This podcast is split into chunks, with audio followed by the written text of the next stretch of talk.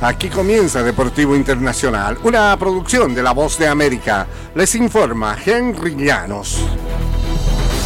La selección de fútbol de Estados Unidos será uno de los 16 equipos participantes en la Copa América 2024, torneo que se llevará a cabo del 20 de junio al 14 de julio en Estados Unidos.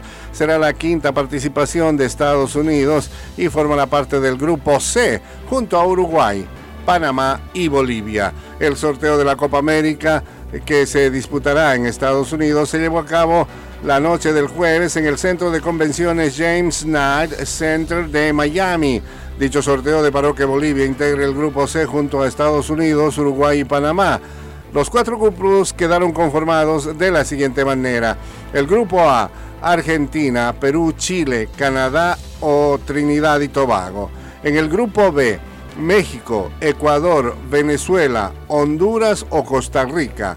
Y en el grupo C, Estados Unidos, Uruguay, Panamá, Bolivia. El grupo D está reservado para Brasil, Colombia, Paraguay y Jamaica. En marzo del próximo año se definirán los dos cupos que restan de la CONCACAF que saldrán de los enfrentamientos entre las selecciones de Canadá ante Trinidad y Tobago y Honduras frente a Costa Rica. En el acto estuvieron presentes el director técnico de la selección de Bolivia, Antonio Carlos Sago, y el presidente de la Federación Boliviana de Fútbol, Fernando Costa. Entre los invitados especiales estuvieron exfutbolistas como el brasileño Ronaldinho, el paraguayo Roque Santa Cruz, el mexicano Jorge Campos, el argentino Javier Zanetti, el seleccionador de Argentina Lionel Scaloni e incluso el presidente de la Federación Internacional de Fútbol Asociado la FIFA, Gianni Infantino.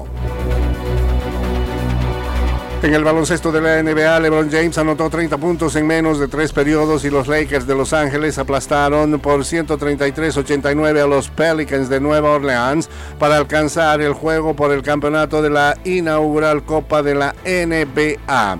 Los Lakers enfrentarán el sábado en Las Vegas a unos Pacers que sorprendieron en el torneo dentro de la temporada. Indiana avanzó con la victoria horas antes, 128-119 ante los Bucks de Milwaukee. A diferencia de otros duelos del torneo, este no contará en la clasificación de la temporada regular.